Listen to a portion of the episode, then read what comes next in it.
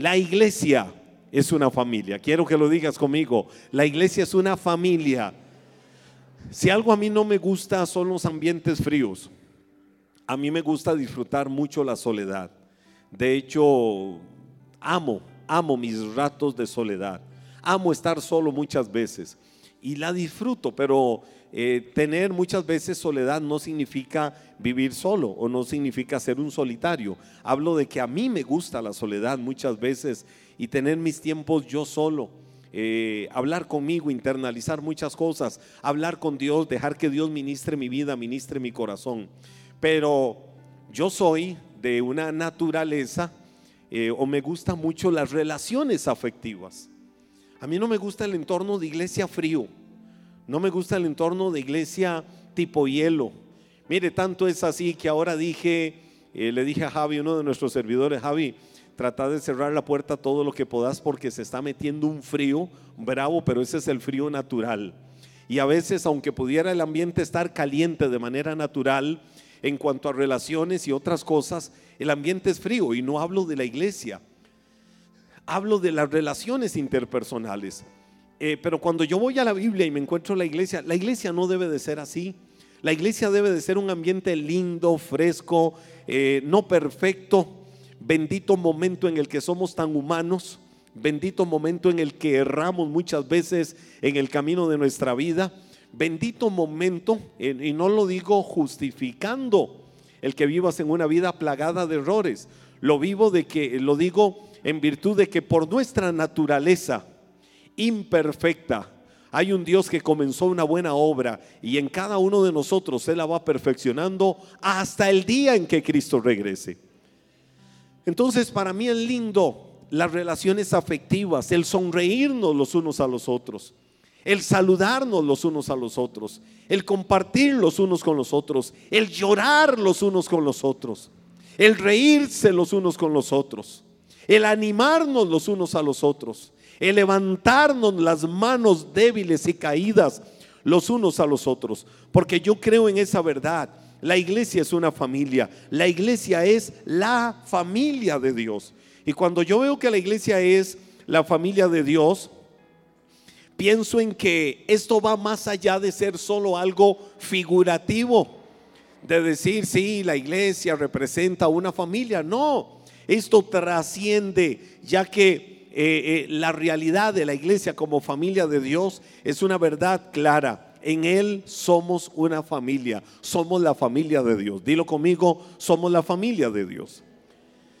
La carta a los Efesios dice en el capítulo 2, verso 19, así que ahora ustedes, los gentiles, es decir, todo aquel que no es de la nación de Israel, ya no son unos desconocidos ni extranjeros son ciudadanos junto con todo el pueblo santo de Dios y son miembros de la familia de Dios. Son miembros de la familia de Dios. Ahora, cuando la Biblia dice familia, específicamente en este pasaje, es la palabra griega oikeios. Y esa palabra griega oikeios me gusta mucho como la versión en inglés, la King James, es la traducción más conocida en el inglés, la traduce of the household.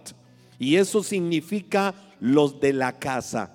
Es decir, cuando la Biblia dice somos la familia de Dios, ¿sabe que está diciendo? Los de la casa. Somos los de la casa. Dilo conmigo, yo soy de la casa.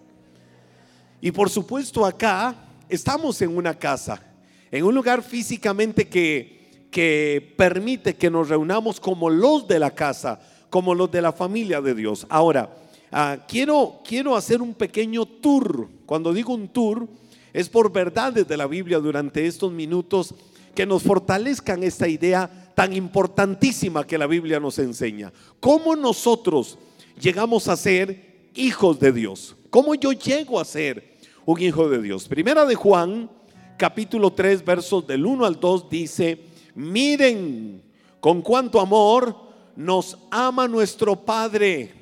Con cuánto amor nos llama nuestro Padre, que nos llama hijos de Dios. ¿Cómo nos llama hijos de Dios? O nos llama, o somos, en este caso, sus hijos. Y eso es lo que somos. Pero la gente de este mundo no reconoce que somos hijos de Dios porque no lo conocen a Él. Queridos amigos, ya somos hijos de Dios. ¿Qué somos? Queridos amigos, ya somos hijos de Dios, pero Él todavía no nos ha mostrado lo que seremos cuando Cristo venga. Pero si sabemos que seremos como, pero sí sabemos que seremos como Él, porque lo veremos tal y como Él es. Ahora, ¿qué es lo que la Biblia me está enseñando? Que yo soy hijo de Dios, que Dios me ha llamado así que Él me reconoce como su hijo, algo que no sucede en cualquier otra persona que nunca ha reconocido en su corazón a Cristo como Señor y Salvador de su vida. Recibir a Cristo como Señor y Salvador de la vida de la, vida de la persona no se circunscribe o no se limita a un entorno eclesiástico. Yo tengo que pertenecer a tal iglesia o yo tengo que pertenecer a tal denominación o yo tengo que afiliarme y adquirir una membresía en tal lugar eclesiástico para ser hijo de Dios. No, lo único que se requiere para ser hijo de Dios es abrir el corazón y tener ese corazón dispuesto para que Cristo entre y sea el Señor y Salvador. La obra del Espíritu Santo es la que empieza a trabajar en el corazón de las personas para instruirles, para enseñarles y para guiarles de dónde deben de estar. Ahora, ¿Cómo yo entiendo que soy hijo de Dios? Por la adopción.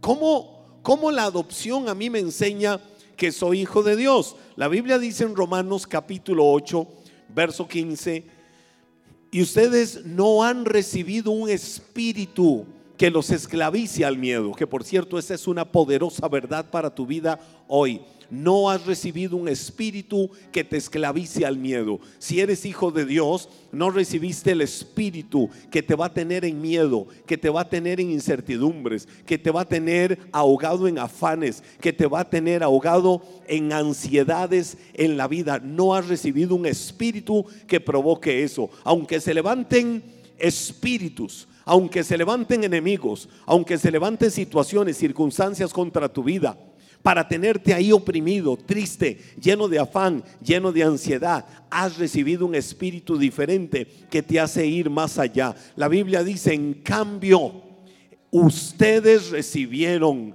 el espíritu de Dios cuando Él los adoptó como sus propios hijos.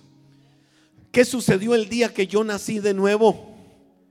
Ese día Cristo me recibió ese día fui adoptado como hijo de Dios. En los tiempos del imperio romano, la adopción tenía tres condiciones. Ahora, cuando yo digo en los tiempos del imperio romano, estoy hablando de que cuando esta era la potencia mundial, el imperio romano, y ellos habían conquistado muchas tierras, habían conquistado la tierra de Judea, es decir, lo que hoy es la nación de Israel, y la tenían subyugada, la tenían sometida la tenían casi que en una forma de esclavitud. Y dentro de toda la línea de leyes que tenían establecidas o estipuladas el imperio romano, eh, habían tres condiciones en la adopción. Eh, para la adopción habían tres cosas. Vamos a ver. Eh, Carlita, ven un momento acá adelante. Ven, Carlita, para, para ilustrarlo de alguna manera. Ok, Jenny, ven. Carlita está acá eh, ahí está Jenny, que es la mamá de Carlita, de manera figurativa. Ahora, ¿qué es lo que sucedía en los tiempos del imperio romano en esto de la adopción? Yo quiero adoptar a Carlita. Y yo quiero que Carlita sea mi hija. Carlita quiere liberarse de Jenny. Ella necesita salir de ahí. Entonces, en la adopción, ella se viene conmigo. Ahora, ¿qué pasa? La adopción era permanente. Y cuando digo que era permanente, no es de que te adopté, y, pero ¿cómo come? Mejor la desadopto y mejor que se vaya. No, ya yo no podía hacer eso. Ahora, papito, ve a ver qué hace, pero usted tomó eso legalmente. Usted tomó eso como un principio que no podía violentar, que no podía romper. Usted la adoptó a ella y ella ahora le pertenece. Usted es el papá de ella. Es decir, si ahora ella por adopción era considerada mi hija, iba a ser para siempre, iba a ser forever. Practiquemos inglés. Diga conmigo forever. ella iba a ser mi hija por siempre.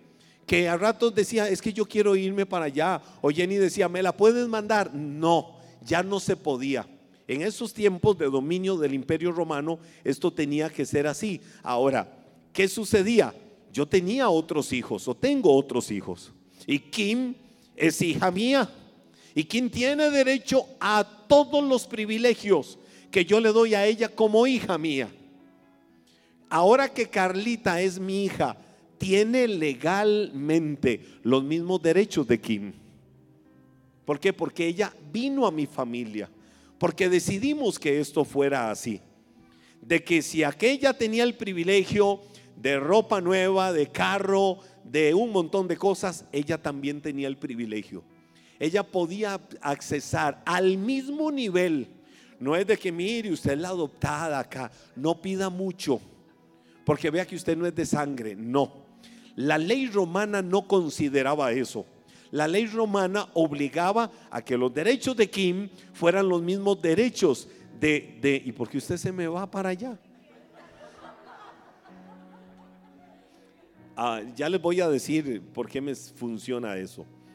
Eh, ella perdió todos los derechos de su antigua familia.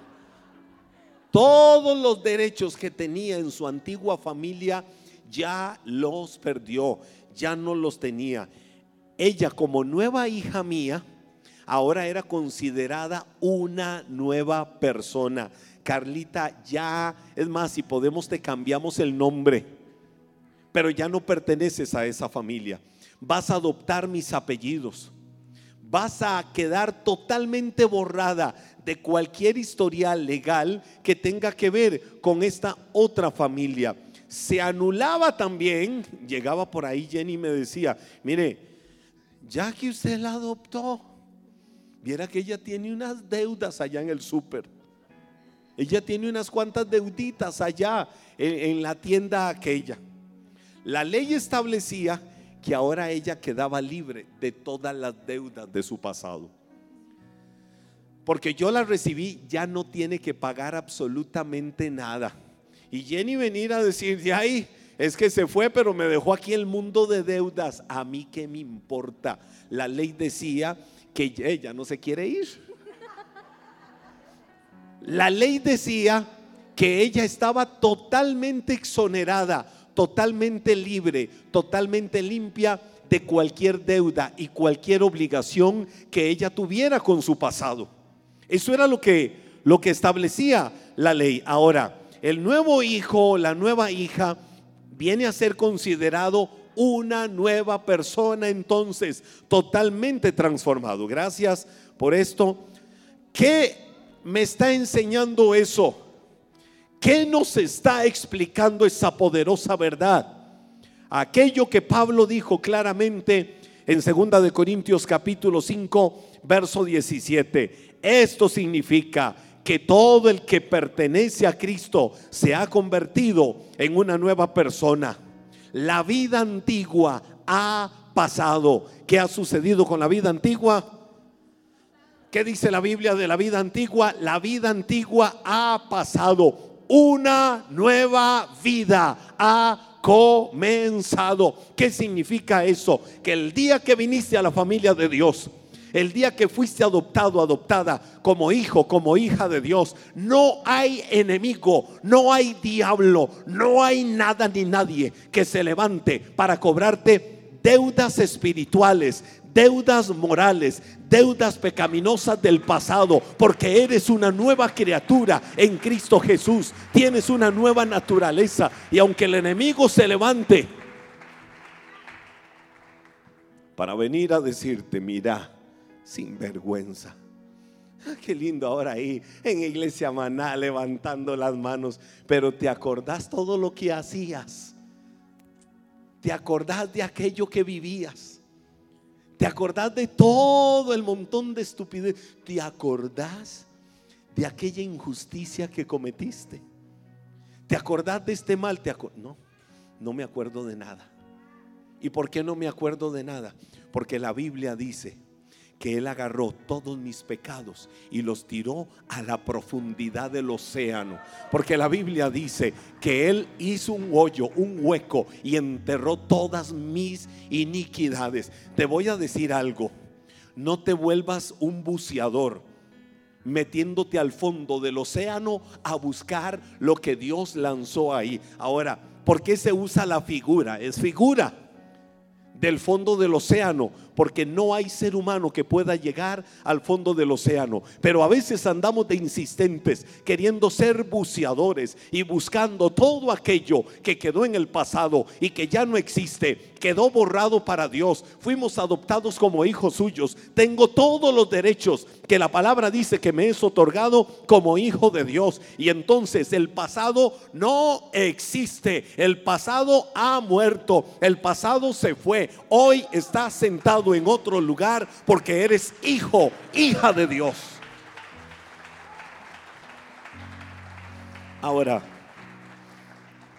el anhelo de Dios es tener una familia. La voluntad de Dios es tener hijos.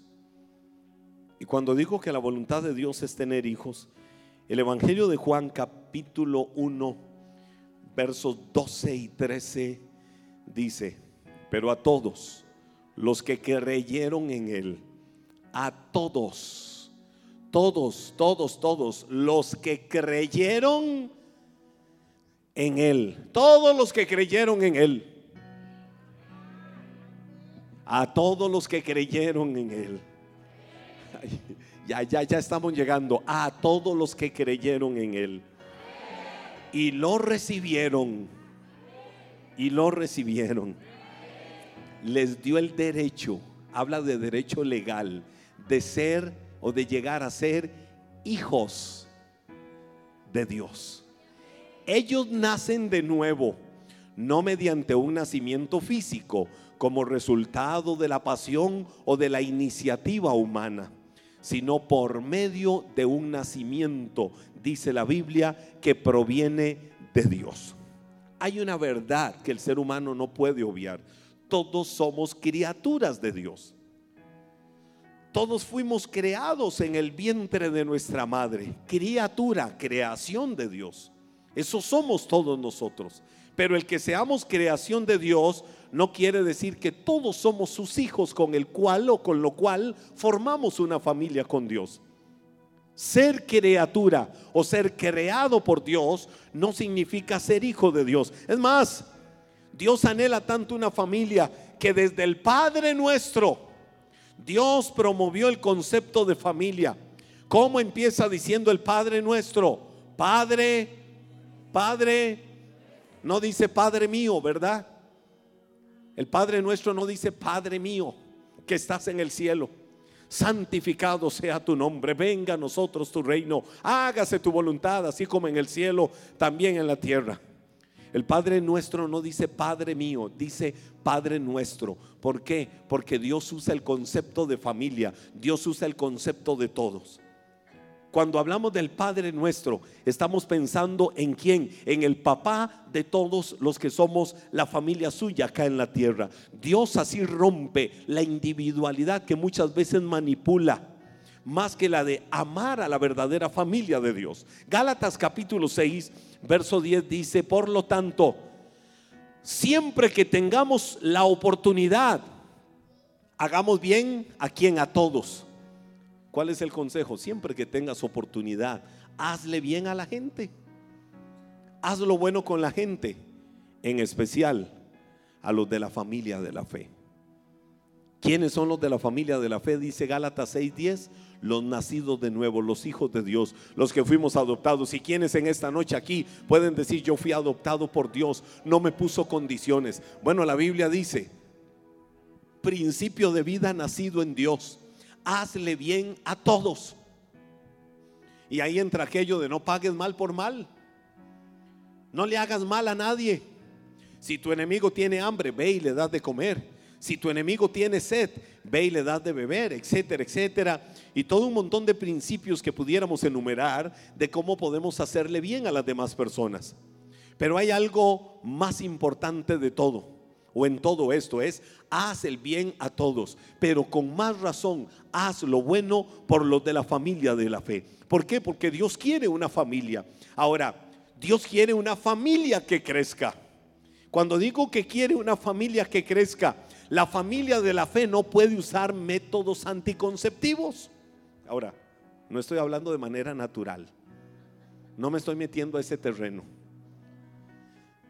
Vio, el pastor de Maná dice que nadie puede planificar, que eso es del diablo. No, no, no estoy hablando de eso. Estoy hablando de métodos de planificación espiritual.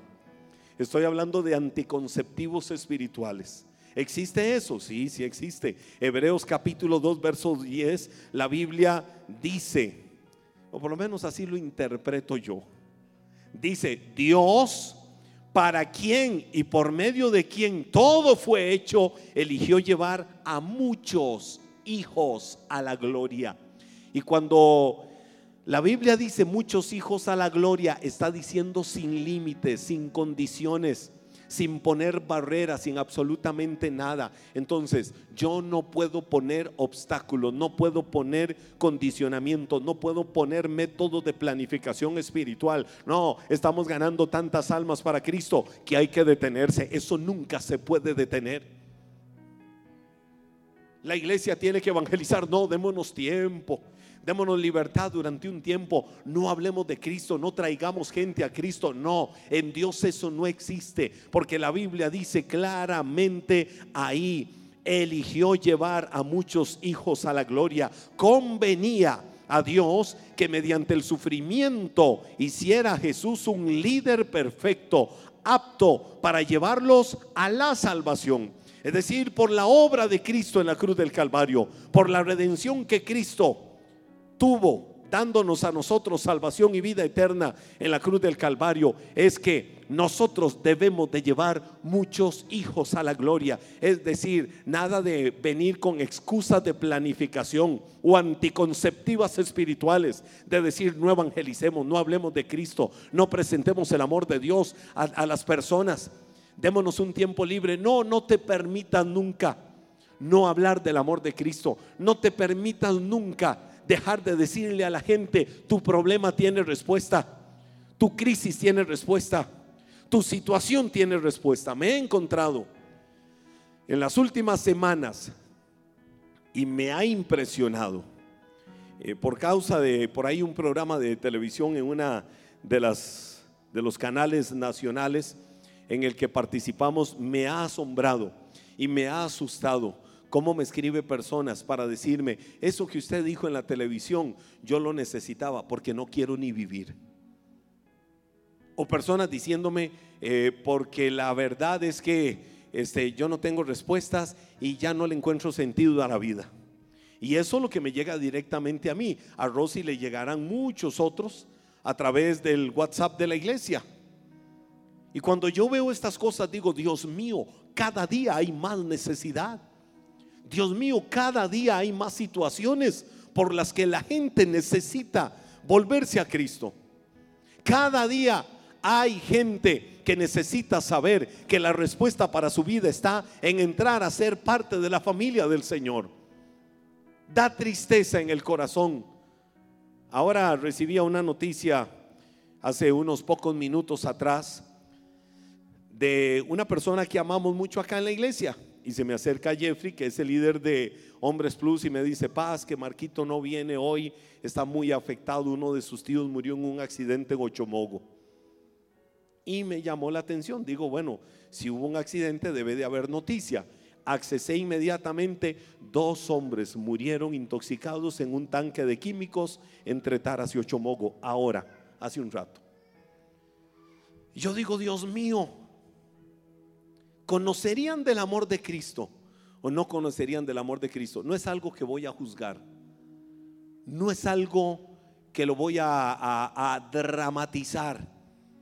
Lo que pienso es, ¿cuántas personas hoy están necesitando de cuello blanco o labriego sencillo necesitando una respuesta, una solución para sus vidas, necesitando que Cristo se presente a sus vidas para poder decirles, yo te quiero en mi familia. La Biblia dice, llevar muchos hijos a la gloria, yo te quiero conmigo. Pero también dice el libro de Romanos, ¿cómo oirán si no hay quien les predique?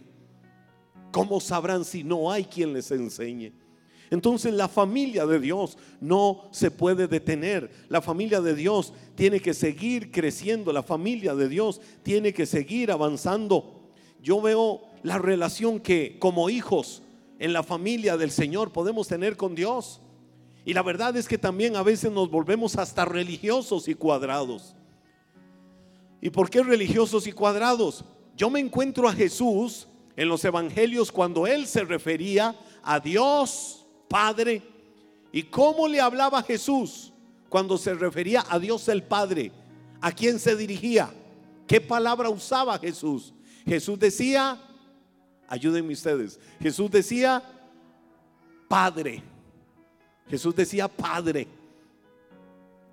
Cuando yo veo esa relación de Jesús y digo, Señor, a veces somos tan religiosos y llegamos, oh, Jehová Rafa, Oh Jehová Jireh. Oh Siquenú. Oh Jehová Nisi. Oh Yahvé. Dios eterno, Dios excelso, Dios sublime, Dios maravilloso, Dios grande. Oh, yo nunca en mi vida he visto a mis dos hijos así conmigo. Y nunca en mi vida me he quitado la faja para. No, mejor no me la quito. Pero si yo veo que mis hijos llegan y hacen eso, me quito la faja. Yo nunca he visto esa relación con, con, mis hijos, ni de mis hijos hacia mí. Es una relación de pa. Y ya uno conoce los tonos. Pa. Ese es el 3, tono 3. Ese tiene que ver con dinero. Llega otro, uy, pa. Y yo, ay, Señor, quién sabe qué pasó. Y usted sabe. Y los hijos son así. Y lo hemos dicho mil veces. Yo no veo que los hijos se sienten a la mesa y digan, uy, qué rico, se me acabaron mis papitas y veo que mi papá todavía tiene, oh, magnánimo, sublime, eh, Padre mío, oh, tú que a mí no me importa, pero sé que con mi mamá me manufacturaron y todo eso que dicen, y, y oh, Padre amoroso, Padre excelso, Padre grande, ¿me regalas una papita? No, cuando me di cuenta me la quitaron del plato. Porque son mis hijos. Porque hay una relación cercana, hay una relación afectiva, hay una relación de padres e hijos. Hay una relación de amor que solo en el contexto de ser padres sabemos lo que significa y sabemos lo que es. Solo los hijos podemos decir papá. Solo los hijos podemos decir Padre. Jesús al Dios Padre siempre se dirigió y se refirió a Él como Padre. Dejémonos de religiosidad. Salgámonos de esa cortina de religiosidad que muchas veces nos envuelve y abracémonos con Él. Y digámosle, tú eres mi Padre. Si hay algo que a mí me emociona, si hay algo que a mí me mueve el corazón, si hay algo que cientos de veces me ha puesto a llorar, es la historia del Hijo pródigo. Y más cuando muchas veces veía uno de los famosos videos de la historia del hijo pródigo de una de las canciones de Ricardo Rodríguez que se llama Quizás hoy, cuando el hijo con sus ropas despedazadas, me imagino que maloliente, terriblemente en la peor condición de su vida, había perdido toda su riqueza, había perdido todo, todo, porque todo lo había despilfarrado ni las migajas de los cerdos podía comerse. Y cuando él vuelve a la casa humillado y su papá desde la casa lo observa por la ventana, yo veo a ese papá donde hace a la distancia, como diciendo, ese es mi hijo. Y el papá sale corriendo y se va y donde se encuentran se tiran al suelo y se abrazan. Yo no veo ese padre diciendo, hijo del diablo, de la rebelión, sabes que esto te pasa por desgraciado. O como me decía la, la, niña Teresita, que era la niña de religión en mi escuela, República Francesa, y decía, y la Biblia dice que la mamá se murió de dolor. Nunca me he encontrado eso en la Biblia. Pero de todas maneras yo digo, Señor, qué dolor más grande pudieron haber vivido los papás cuando aquel hijo se fue. ¿Sabe que el hijo pródigo el día que le dijo al papá, dame la parte de la herencia que me corresponde? En el contexto judío le estaba diciendo, estás muerto para mí. No existes. Moriste para mí. Y ese hijo se fue con corazón rebelde, pero regresó humillado. ¿Sabe qué hizo el papá? Se tiró al suelo con él y lo abrazó. Y la Biblia dice fue movido a misericordia. ¿Por qué fue movido a misericordia? Porque el papá que nosotros tenemos, el Dios que tenemos, es así. Y ese es el que tenés que conocer en el corazón. Ese es el que hay que llevar en lo más profundo de nuestra vida. Conocer a Dios como tu Padre te va a hacer reconocer muchas cosas. Y con esto casi voy terminando. Una de esas es que en medio de la aflicción, en medio de la tristeza, en medio de la angustia, en medio de la desesperación por lo que hoy no tienes, Él es tu proveedor. Él es tu sustentador. Y esa verdad la tienes que tener clara en tu vida. Él es tu proveedor. Dice Mateo 6, 31, 32. Así que no se preocupen por todo esto diciendo, ¿qué comeremos? Oiga lo que dice, no se preocupen por todo esto diciendo, ¿qué comeremos? ¿O qué beberemos? ¿Qué ropa nos pondremos? Esas cosas dominan el pensamiento de los incrédulos. Pero su, su, su, su Padre celestial ya conoce todas sus necesidades.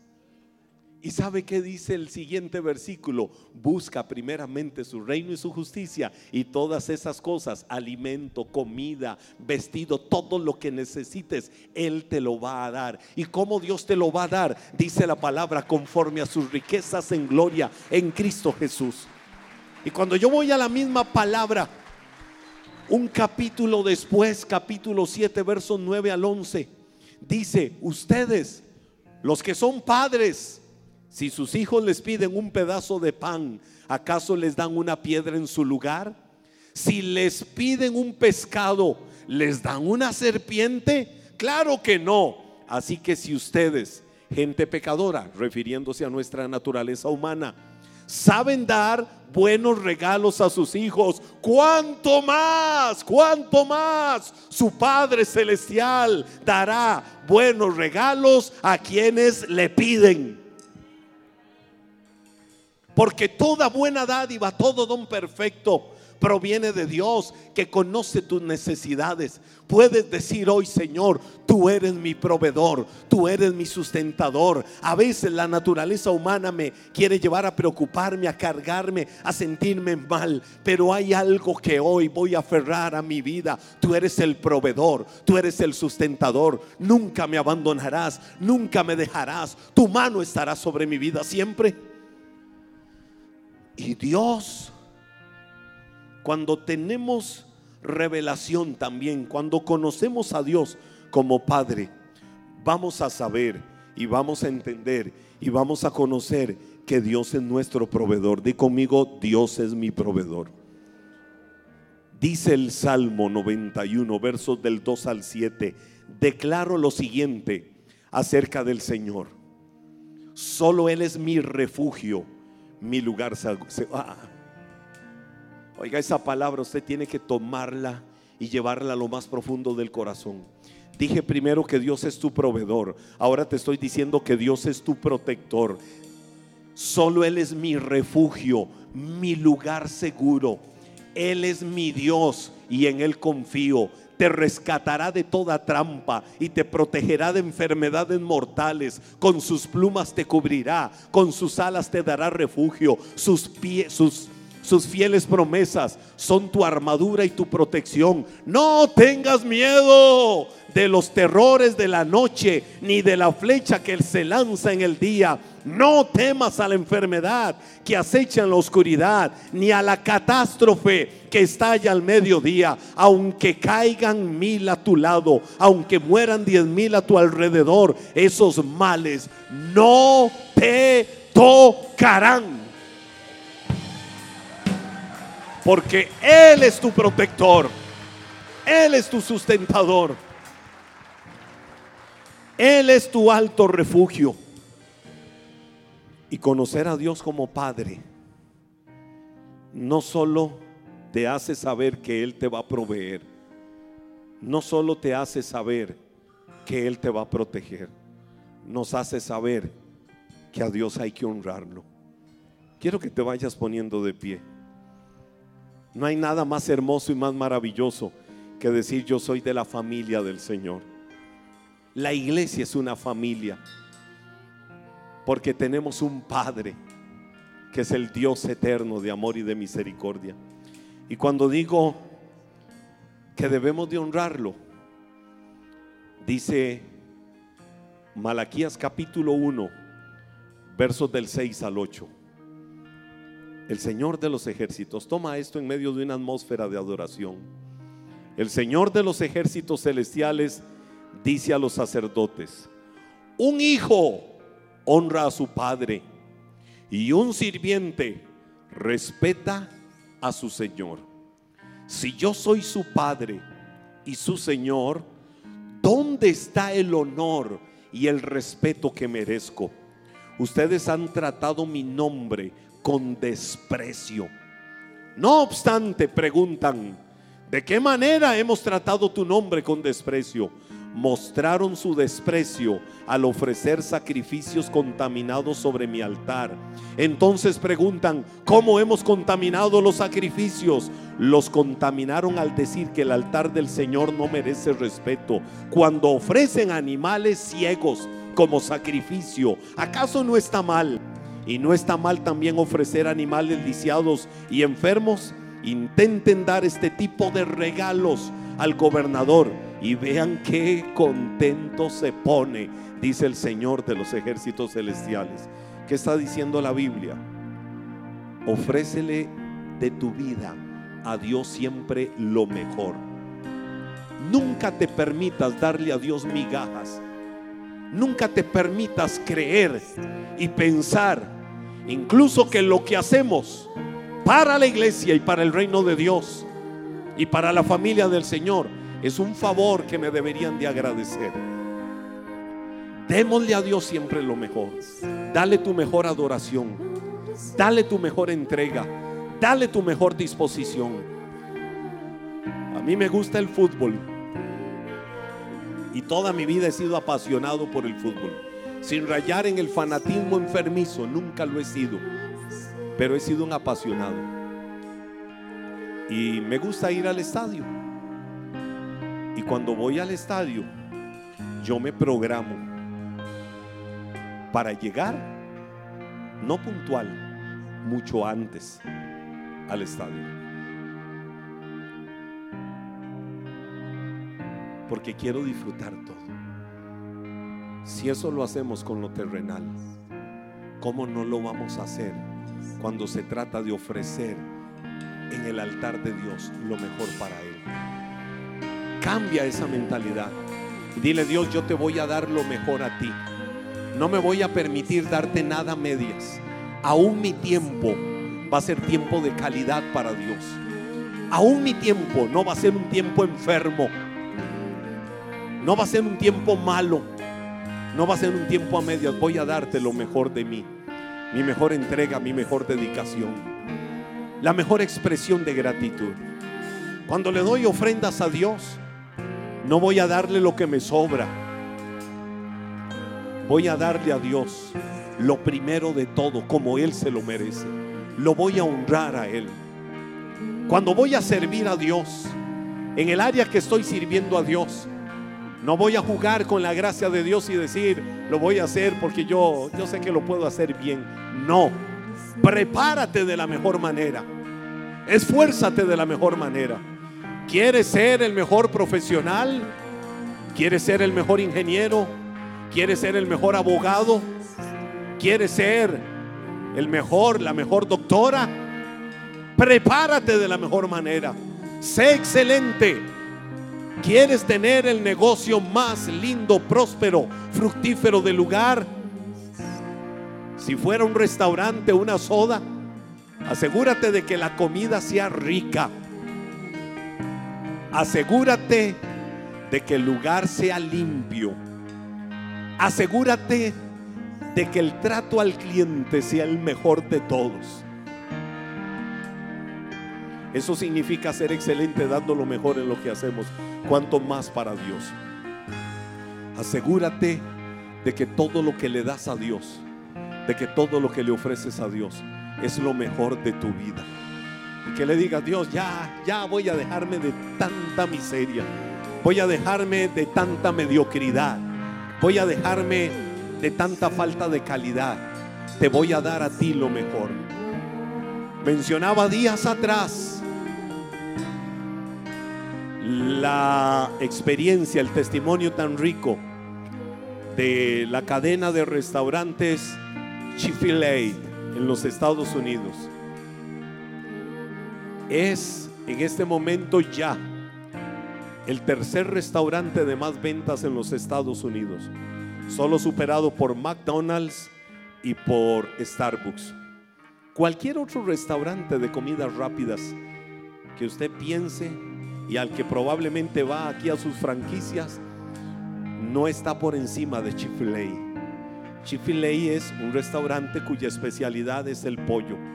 Son los fundadores del sándwich de pollo. Sus valores incluyen los domingos no se abre porque domingo es el día del Señor. Los domingos todo nuestro personal todos los miles de restaurantes que tienen en los Estados Unidos, todo nuestro personal va a sus iglesias. El domingo es día de adoración. Muchos les dicen, ustedes pierden millones. Ellos dicen, pero los dueños, pero es que le queremos ofrecer al Dios que nos dio este negocio lo mejor. Y hasta hoy mantienen esa cultura. A Él le queremos dar siempre lo mejor. Y si Él nos bendijo, tenemos que darle un día consagrado para adorarle. Entre sus valores tienen el mejor trato al cliente. Son la cadena de restaurantes número uno en los Estados Unidos en trato al cliente.